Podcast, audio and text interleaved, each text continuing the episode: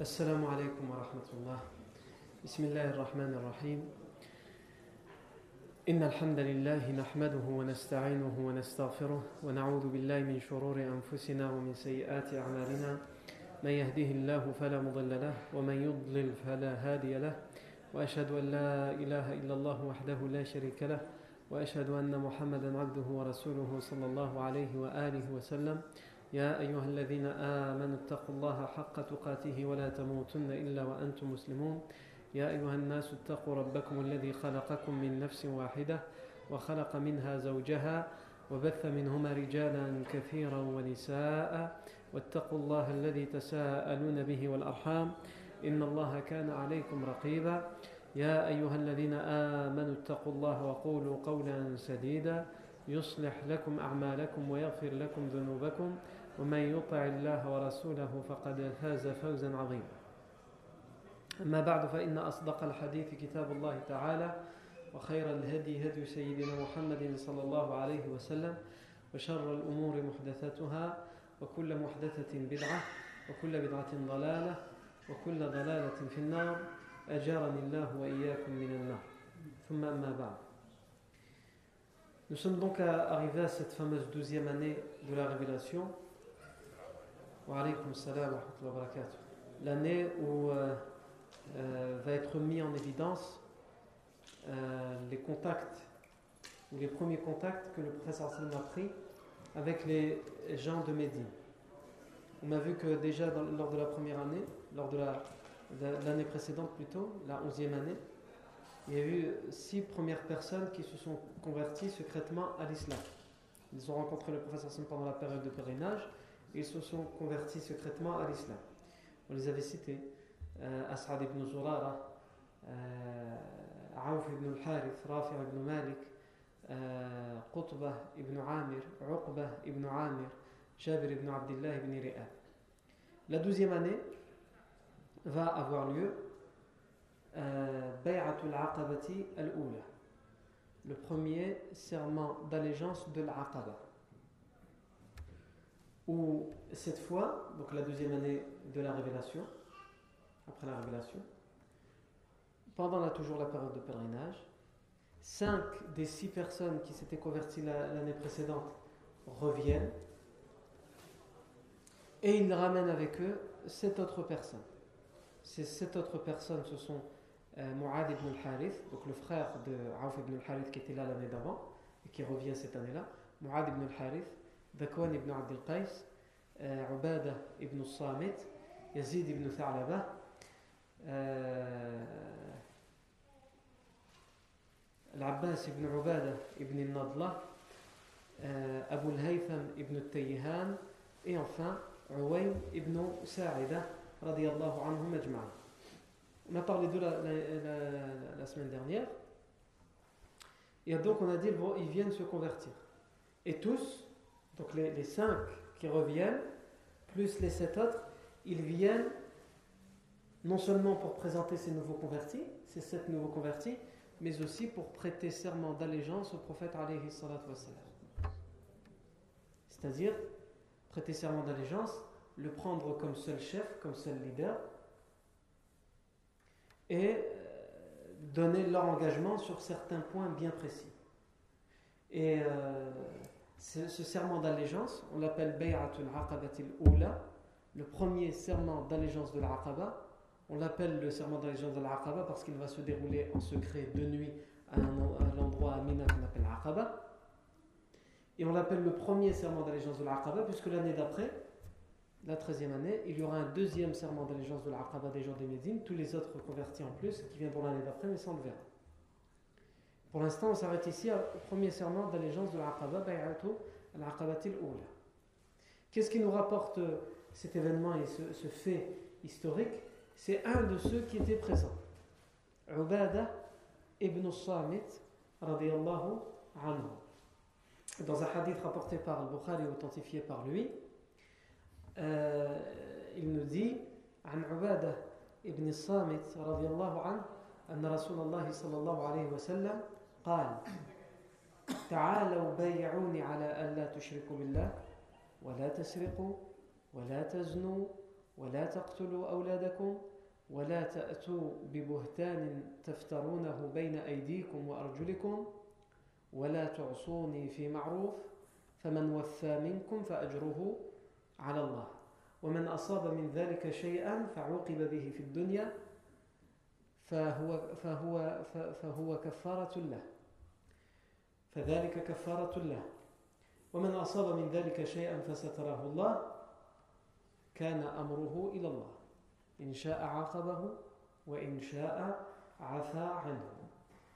هذا الحديث في المتطبيق البخاري qui nous est rapporté par un compagnon qui a vécu la scène. Mais il en parle après coup. La façon dont il en parle, nous montre qu'il en parle après. Hein, qu'il nous rapporte ce hadith qu'il le rapporte, qu'il a été entendu, ce hadith a été entendu de sa bouche, mais plus tard, des années après cet événement. Quand on cherchait à savoir comment c'était passé, eh bien, ibn a dit Moi j'ai fait partie de ces gens-là. Puisque dans d'autres versions, par exemple la version qui est rapportée par Tabari dans son ouvrage Tahrir, l'histoire de Tabari, Tabari nous rapporte une version euh, dans laquelle Ubad ibn Samit dit كنت في من حضر العقبة الأولى وكنا 12 رجلا. فبايعنا رسول الله صلى الله عليه وسلم بيعة النساء.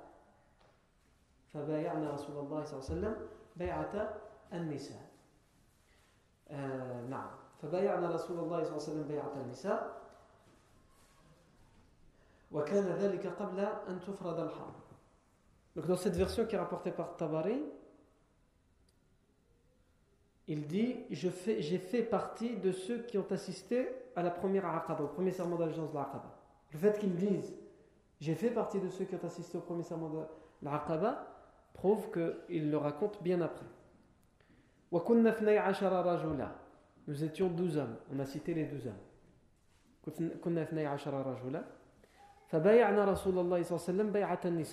Nous lui avons prêté serment d'allégeance en utilisant le serment d'allégeance des femmes. Nous avons fait le serment d'allégeance des femmes. Qu'est-ce que ça veut dire? Ça, on va le voir, Inch'Allah. Euh, et ceci eut lieu, ce serment d'allégeance, il eut lieu avant que Allah Azzawajal prescrive le combat. À l'époque où le combat, même pour se défendre, puisque c'est pour ça que le combat était légiféré en islam, n'était pas encore autorisé, n'était pas encore prescrit. Taïb. Ce hadith, cette version qui est rapportée par euh, euh, Tabari, sa chaîne de transmission est faible. Non. On l'a tout de même cité. Pourquoi on l'a cité? Tout simplement parce que euh, même s'il est faible, il y a des spécialistes du hadith qui ont fait une enquête et une étude sur ce hadith et qui ont dit sa chaîne de transmission faible, mais le contenu du hadith est authentique. Il est authentifié par toutes les autres versions. Parce que toutes les autres versions viennent confirmer, appuyer cette version de Tabari, même si elle, en elle-même, dans sa chaîne de transmission, elle est faible. Non. Mais nous, de toute façon, on, va s'occuper justement de la, de la version qui est rapportée et authentifiée par le Bukhari, qu'on a cité tout à l'heure en arabe. Et dans cette version, qu'est-ce qu'il nous dit? Il nous dit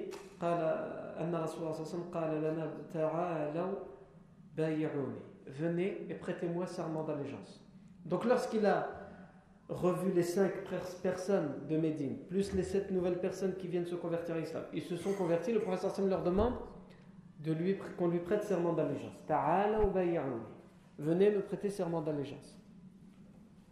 Le professeur vit dans une époque où la conversion seule ne suffit pas ou ne suffit, ne suffit plus. Le professeur sallam a besoin non seulement de la conversion, mais aussi d'une preuve d'engagement et de soutien.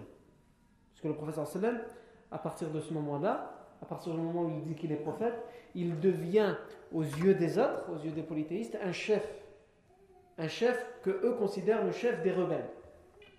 Et on ne peut pas, entre guillemets, être un rebelle avec le professeur sallam sans s'engager à l'être jusqu'au bout. Donc le professeur sallam leur demande de, lui prêter serment d'allégeance. Venez et prêtez-moi serment d'allégeance. Prêtez-moi serment d'allégeance sur le fait, sur plusieurs points. Premièrement, que vous n'associerez, que vous n'associerez point à Allah. que vous ne pratiquerez pas l'idolâtrie. Première chose. Allah tushriku billah. Wa la tasriqu, que vous ne volerez pas Wa la taznu, que vous ne pratiquerez pas euh, ni l'adultère ni la fornication. Wa la taqtulu awladakum, que vous ne tuerez pas vos enfants. C'était une coutume ancestrale, en particulier les fillettes. Wa la taqtulu awladakum. ولا تأتوا ببهت ولا تأتوا ببهتان تفترونه بين أيديكم وأرجلكم et que vous ne calomnierez pas, hein, vous ne pratiquerez pas le faux témoignage, hein, euh, si on traduit littéralement ici, entre vos mains, entre vos pieds, yani, dans les faits et gestes. Vous n'accuserez pas à tort quelqu'un d'avoir commis avec les gestes, avec ses mains, avec ses pieds, quelque chose qu'il n'a pas fait. Non. Et vous ne me désobéirez pas dans ce, qui est convenable. Je vais revenir sur chacun des points de toute façon. Et ensuite, le professeur me dit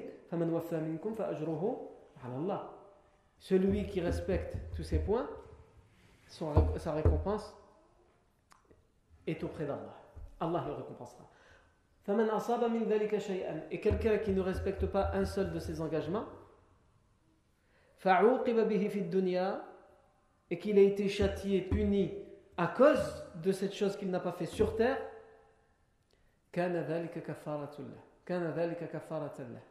Ceci sera pour lui son expiation. S'il a été puni, s'il a eu une sentence, s'il a été châtié pour une chose qu'il n'a pas respectée alors qu'il avait donné son engagement, et qu'il est châtié pour cette chose ou puni sur cette chose sur terre, il a payé sa dette. Quant à celui qui va euh, connaître un des interdits qui sont cités, et qu'Allah l'a caché, personne ne l'a vu, personne ne le sait, son affaire est auprès d'Allah. Si Allah veut, il le punit, hein, et s'il veut, il lui pardonne. S'il veut, il le, punit, il le sanctionne, et s'il veut, il lui pardonne. Et Ubad ibn Samit conclut par dire et nous lui avons prêté serment d'allégeance sur cela, sur tous ces points. Non.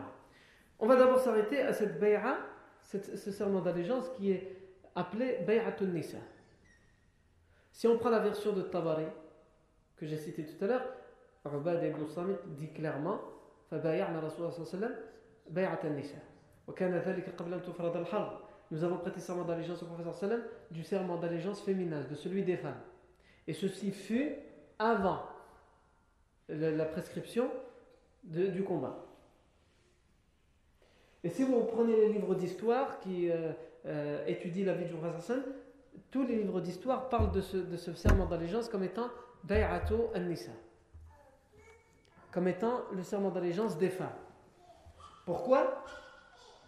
Parce que plus tard, quelques années plus tard, lorsque le combat sera autorisé, à chaque fois que des tribus ou des gens viendront se convertir à l'islam, que le professeur Sam leur demandera de prêter serment d'allégeance, il demandera aux femmes de prêter serment d'allégeance d'une manière et il demandera aux hommes de prêter serment d'allégeance d'une autre manière.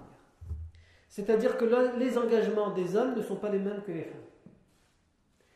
Les engagements des femmes, c'est exactement ceux qui ont été donnés par les hommes de Médine le jour de l'Aqaba.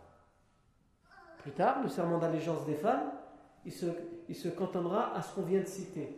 Ne pas idolâtrer, ne pas voler, ne pas commettre l'adultère, ne pas calomnier, ne pas tuer ses enfants, etc. Quant à celui des hommes, il y aura quelque chose en plus. Cette chose en plus, c'est le combat. S'engager à défendre les, musulmans qui sont oppressés qui, à l'époque. Ça ça doit être aussi un engagement qui est donné dans le serment d'allégeance. C'est donc la raison pour laquelle on appelle ce serment d'allégeance Bay'atu an-Nisa, le serment d'allégeance des femmes. Le serment d'allégeance des femmes, il va apparaître quand? Il va apparaître le jour de la libération de Mecca, qu'on verra, Inch'Allah, en détail. Puisque le professeur sallam, lorsqu'il va libérer la ville de la Mecque, le lendemain, il va demander à ce que les gens de la Mecque qui se convertisse à l'islam, lui prête serment d'allégeance, et il va rassembler les femmes aussi le deuxième jour qui se convertissent à l'islam, et il va leur demander aux femmes de, de lui prêter serment d'allégeance. Et il va citer tous les points qui ont été cités par Ubad ibn Samit pour euh, le, le Bay'at al-Aqaba, le serment d'allégeance de l'Aqaba. Il y aura un, dialogue d'ailleurs entre le professeur Salem et Hind bint Utba, la femme d'Abu Sufyan. Ça, on verra Inch'Allah en temps voulu. Donc, voilà pourquoi on l'appelle Bay'atu an-Nisa. Allah Azza wa fait référence d'ailleurs dans le Coran, dans Surat al-Mumtahana, Surat l'éprouvé. Il fait référence à ce jour où les femmes de la Mecque sont venues prêter serment d'allégeance au prophète. Ô prophète, ô prophète, s'ils viennent à toi les croyantes et elles te prêtent serment d'allégeance, ala ils te prêtent serment d'allégeance qu'elles n'idolâtront point rien, elles n'idolâtront personne ni rien à Allah. Elles ne seront rien ni personne à Allah. Elles ne voleront point et elles ne pratiqueront ni la fornication ni l'adultère. Elles ne tueront point leurs enfants.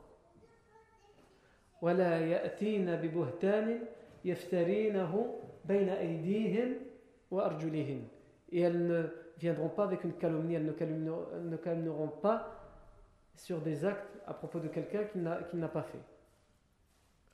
Non.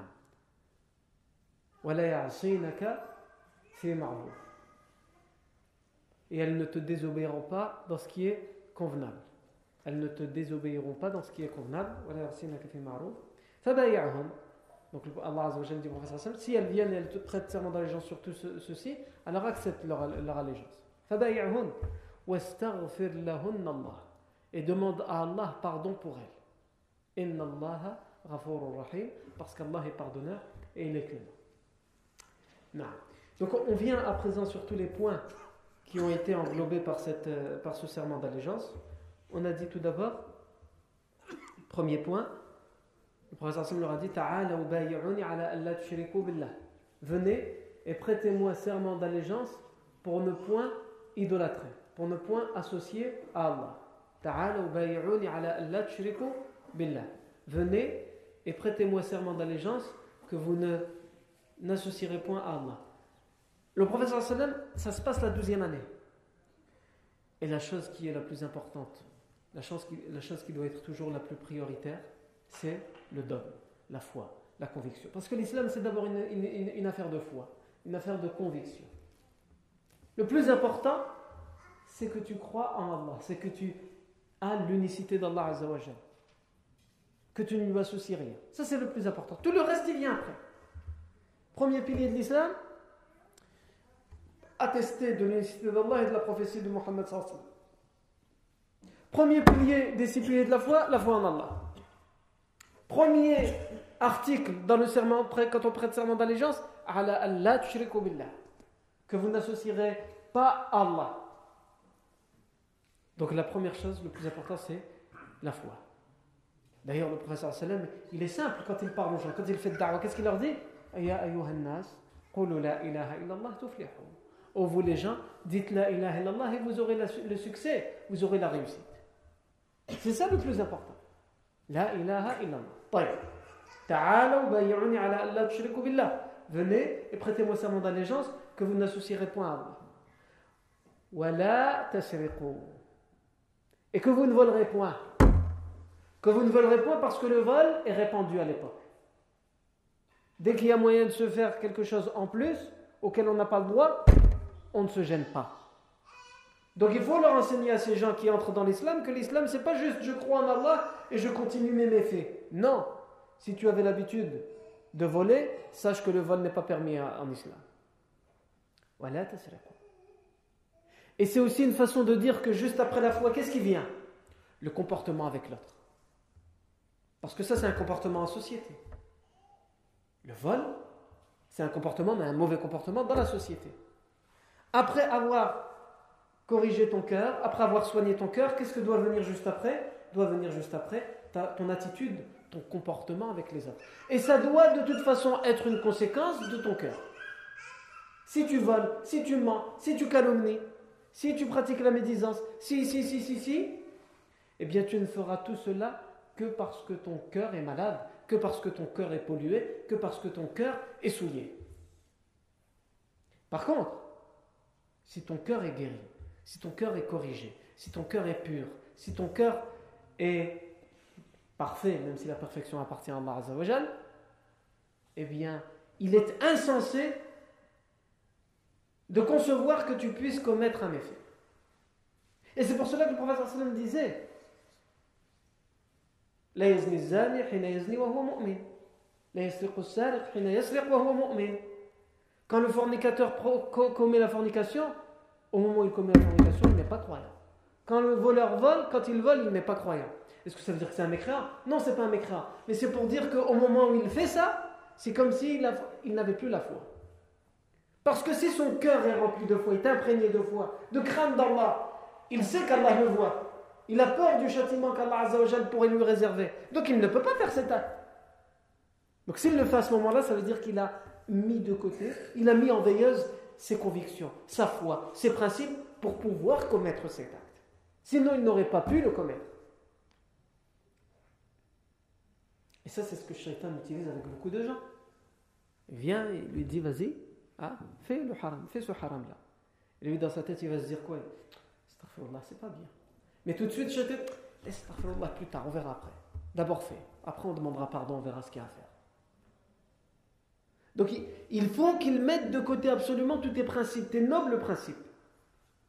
Parce que tu n'arriveras pas, c'est pas possible que tu puisses arriver à commettre cet acte si en même temps tu médites et tu réfléchis à tous les principes qui sont les tiens. Tous les principes que ta religion, que ton dogme, que tes convictions t'ont inculqués. Et bien, première chose, la foi en Allah. Et ensuite, ton comportement. Ne volez point. Ne volez point.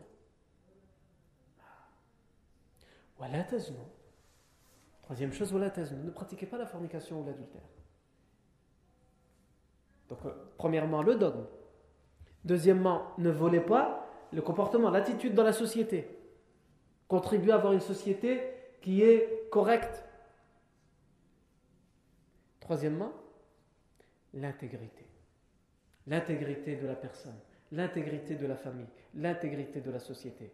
En faisant quoi? En ne commettant pas la fornication et l'adultère. Parce que la fornication et l'adultère, lorsqu'ils se répandent, ils répandent le vice, ils répandent les accusations, ils répandent le mal, le trouble, le désordre sur terre. Et c'est une façon de porter atteinte à sa propre intégrité. Une personne qui est connue pour être euh, loyale envers son épouse, envers lui-même, envers son propre corps, c'est quelqu'un qui est intègre.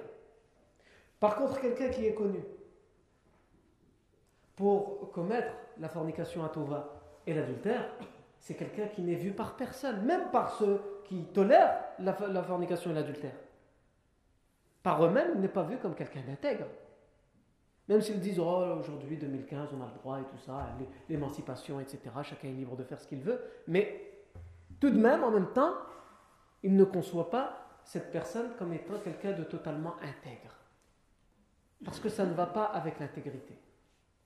C'est porter atteinte à la dignité, à sa propre dignité, à son propre honneur, à sa propre intégrité, à celle de la famille. Quand on, commet l'adultère, on porte atteinte à la famille. On déchire la famille. Que ce soit la personne qui est mariée, qui va faire l'adultère avec quelqu'un d'autre, ou que ce soit quelqu'un qui n'est pas marié qui vient commettre l'adultère avec quelqu'un qui est marié.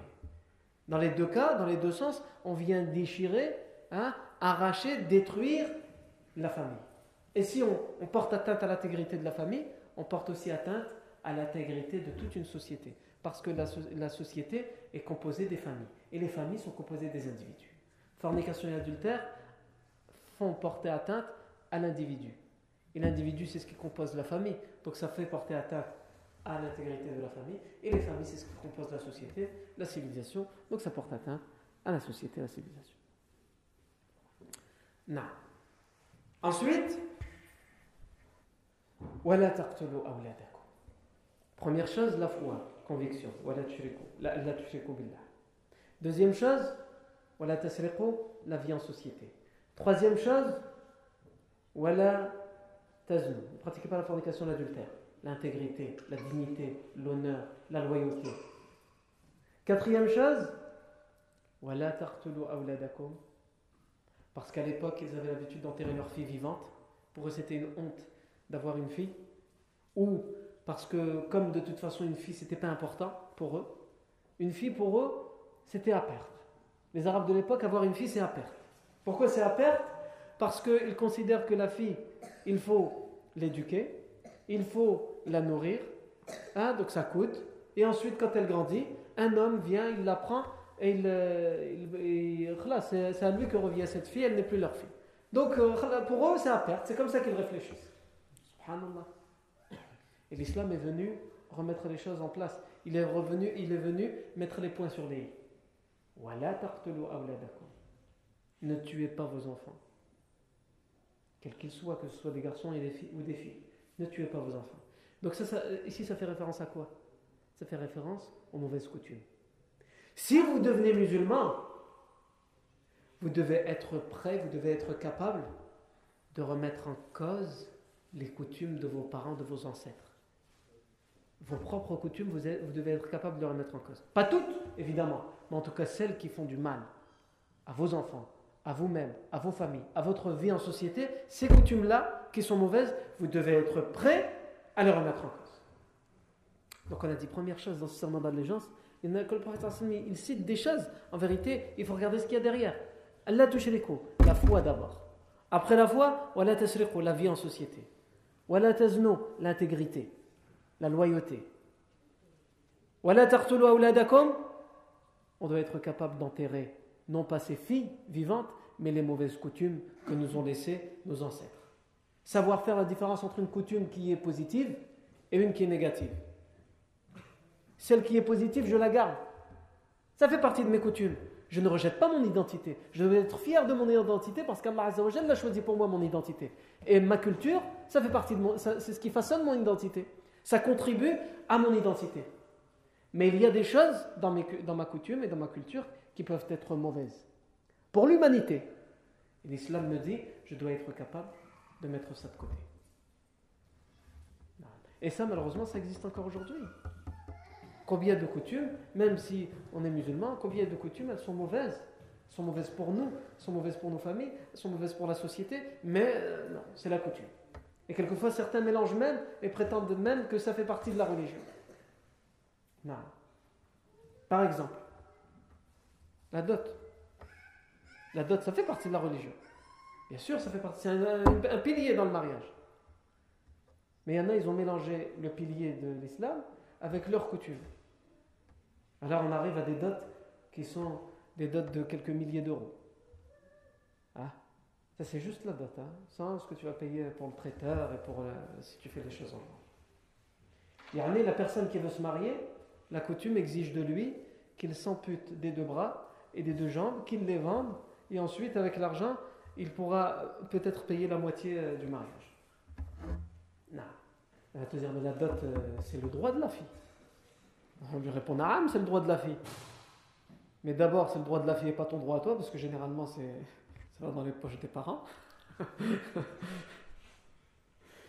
et deuxièmement, le professeur sallam a dit que les meilleures des dots, c'est celles qui sont, hein, celles qui sont les, les moindres. Les moins euh, quantitatives en dot sont les femmes qui ont le plus de bénédictions, sont les mariages qui finiront le plus bénis.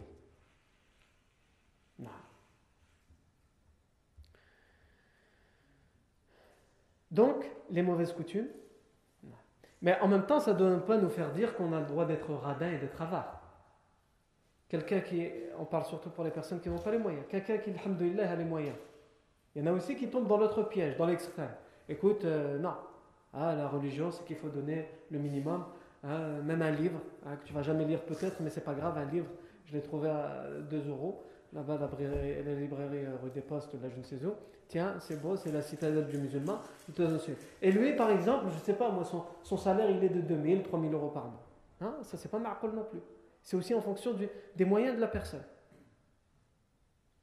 Il doit donner, il doit donner en dot quelque chose qui n'est pas excessif, exagéré, mais qui prend en fonction les, les, mœurs, mais surtout qui prend, qui prend en compte ses, ses moyens.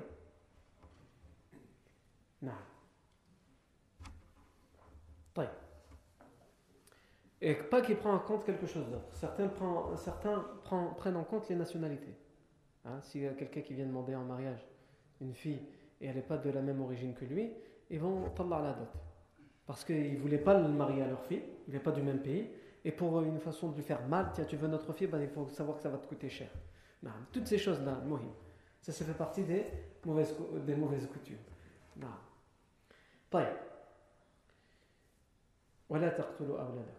Ne tuez pas vos enfants.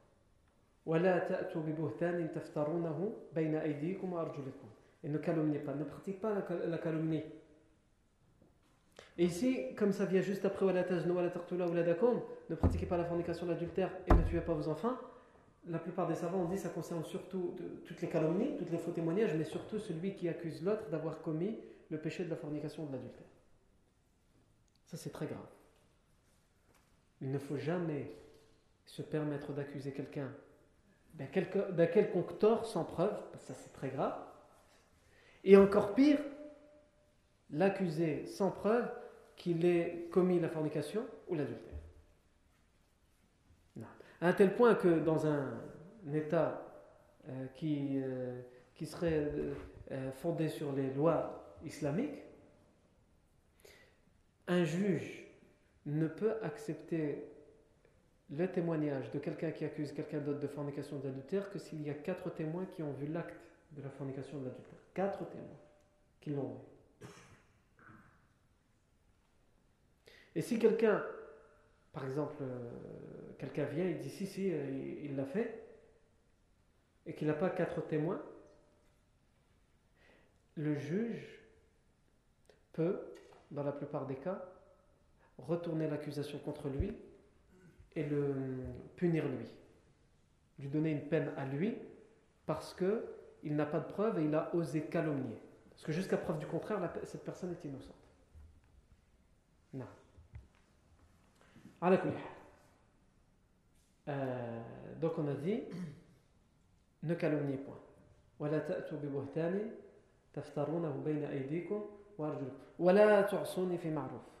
et ne me, désobéissez pas dans le convenable. C'est-à-dire tout ce que le professeur tout ce que la religion nous demande de faire, ou tout ce que la religion nous a interdit de faire, nous devons obéir au prophète dans les obligations et les interdits. Non.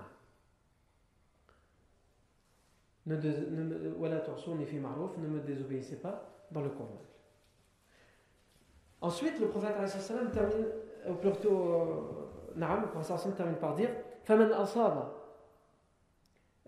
فمن وفى منكم فأجره على الله celui qui respecte ses principes, son engagement, son allégeance فأجره على الله sa récompense lui revient d'Allah يعني c'est Allah qui va le récompenser ومن أصاب من ذلك شيئا فعوقب به في الدنيا كان ذلك كفارة له et celui qui commet un des actes qui sont interdits qu'on a cité dans le serment d'allégeance, et qui a été châtié ou puni ou qui a eu une peine par rapport à, ce péché qu'il a fait, c'est son expiation. Khalas, il a remboursé sa dette.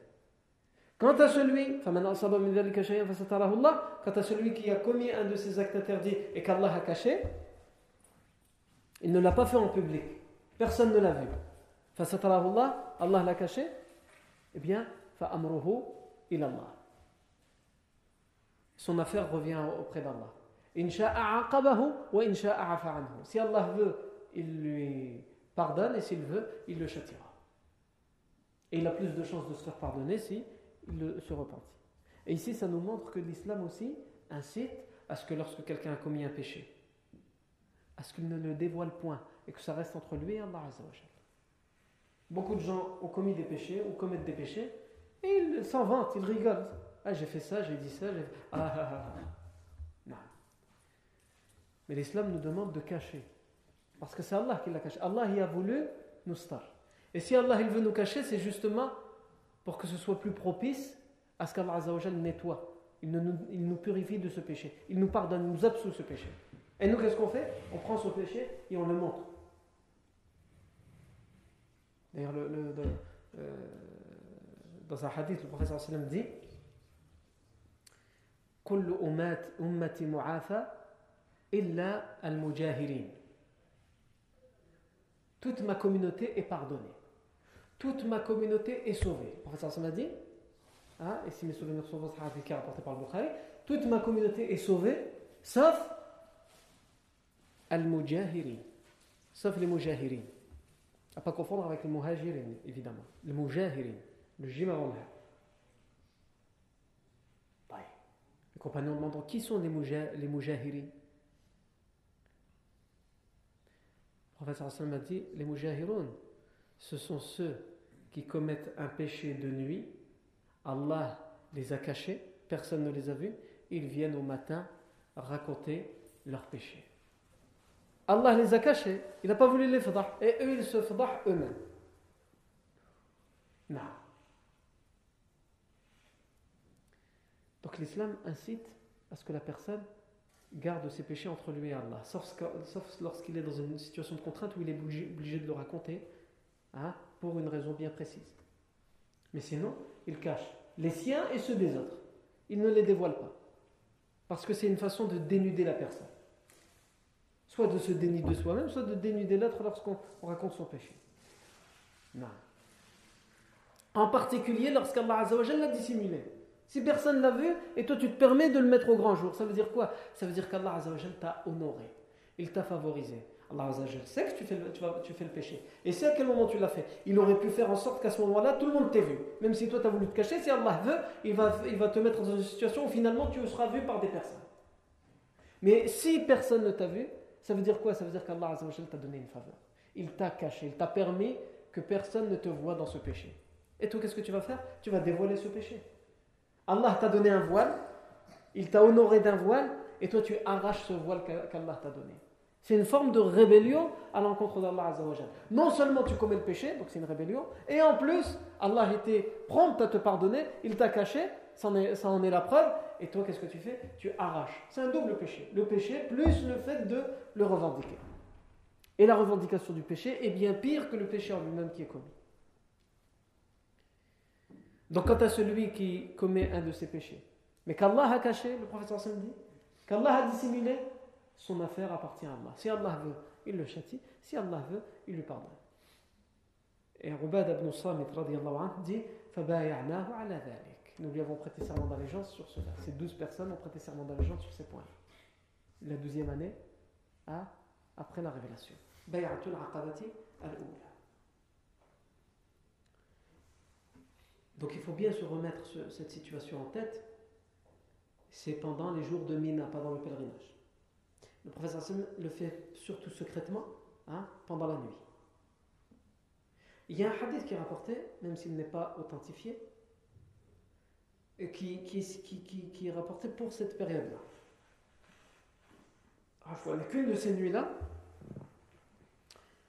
les gens à Mina pendant la nuit, ils ont entendu une voix résonner sur une montagne. Un poète qui a fait résonner des rires. Et qui parlait justement de la conversion probable, ou en tout cas qui incitait à la conversion des gens de Médine. Alors, d'abord, premièrement, comme j'ai dit, cet événement que je rapporte n'est pas authentifié. On ne sait pas s'il est vraiment arrivé ou pas. La deuxième chose, c'est qu'on ne sait pas dire si cette voix, si le texte est authentifié, on ne sait pas dire si cette voix provient d'un homme ou non. Puisque certains savants le rangent dans, le, dans, le, dans les, communications des djinns. Certains disent que c'est un djinn musulman qui a fait ses rimes. C'est pour ça qu'il n'a pas été vu, mais qui a été entendu. D'autres disent que ça peut être un musulman qui faisait sa darwa en cachette, qui s'est caché pendant la nuit, et qui a fait ses rimes pour que les gens de Médine l'entendent, pour les inciter à se convertir. Ces rimes disent donc il y a eu deux nuits d'affilée. La première nuit, on a entendu dire euh,: Fa'i Yuslim, Fa'i Yuslim et Sardan, Fa'i Yuslim et al-Mukhalifi. Ça c'est la première nuit, la première nuit. On a entendu dire: Fa'i Yuslim et Sardan, Yusbeh Si les deux Sardes se convertissent à l'islam, Yusbeh Muhammadou, Bimakkata la Yersha Khilaf al-Mukhalifi. Muhammad se retrouvera à la Mecque en ne craignant plus la division de, ceux, de ses détracteurs et de ceux qui lui sont hostiles. Il suffit que deux Sa'd se convertissent à l'islam pour qu'il lui soit d'un grand soutien, comme l'était Abu Talib avant sa mort et Khadija anha avant sa mort. Deux Sa'd. Et Abu Sufyan, il est sorti le matin, il a demandé Est-ce que vous avez entendu cette voix qui a, et il a répété les rimes, cette voix qui a dit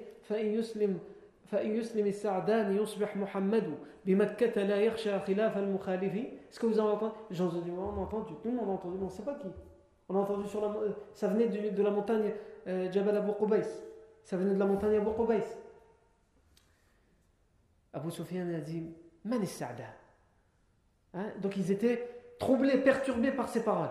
Qui peut être ces deux Sa'd qu'on cherche à convertir Qui sont si importants pour l'islam et pour le prophète Mohammed Je vous rappelle, Abu Sufyan à l'époque, il n'est pas encore musulman. Mais ils veulent savoir. Pour essayer peut-être de l'empêcher aussi. Qui sont ces deux Sa'd Donc, Abu Sufyan a donné ses suppositions. Il a dit Sa'd ibn Bikr, Am Sa'd Tamim, Sa'd, le fils de Bikr, ou Sa'd de la tribu de Tamim. Et la nuit d'après, la même voix s'est fait entendre sur la montagne d'Abu Qubays, mais la voix a dit quoi Alors dit, vous vous trompez sur toute la vie. Et elle a dit, Aya Sa'd Sa'd al-Awsi kun anta nasira, wa ya Sa'd Sa'd al-Khazrajayn al-Ghatarifi. أجيبا إلى داعي الله وتمنيا على الله في الفردوس الرفارف في الفردوس ذات ذات الرفارف نعم Aya Sa'dou, Sa'd al-Aws anta nasira. Donc rien à voir avec Sa'd, le fils de Bikr de la tribu des Bani Bikr. Rien à voir avec Sa'd de la tribu de Tamim. Ô Sa'd, toi Sa'd de la tribu des Aous. Et les Aous fait partie des deux tribus de Médine. Et les Aous, les Khazraj, comme on l'a dit la semaine dernière. Ô Sa'd, toi Sa'd des Aous, kun anta nasira. Sois toi un de ceux qui va soutenir, qui va secourir le prophète Mohammed sallallahu alayhi wa sallam. Et toi Sa'd, le Sa'd des Khazraj. Al-Ghatarif, c'est un terme pour dire que c'est quelqu'un de noble et de généreux. Toi, le Sa'd des Khazraj, le noble, le généreux. Toi qui es connu pour ta noblesse et pour ton honneur et ta générosité. Ajiba ila da'illahi wa tamannaya. Répondez à l'appel de celui qui vous appelle vers Allah wa tamannaya et espérez, si vous le faites, si vous répondez, espérez. Espérez d'Allah au plus haut degré du paradis les délices qui s'y trouvent. Et là, le lendemain, ça, euh, Abu Sufyan a dit aux gens Est-ce que vous avez entendu? Vous avez entendu. Donc c'est ni Sa'ad ibn Bikr, ni Sa'ad euh, euh, de Tamim. Là, yakoun Abu Sufyan a dit ça ne peut être que Sa'd ibn Mu'ad et Sa'd ibn Ubada. Ce sont les deux Sa'd connus, dans les, dans un qui appartient à la tribu des Haus et un qui appartient à la tribu des Khazraj. Et est-ce qu'ils vont se convertir ou non? C'est justement la 13e année que ça va se passer, mais ça c'est ce que nous verrons, Inch'Allah, vendredi prochain. Barakallahu fikum pour votre attention. Subhanakallahu wa bihamdik. Ashhadu ilaha ant. Wa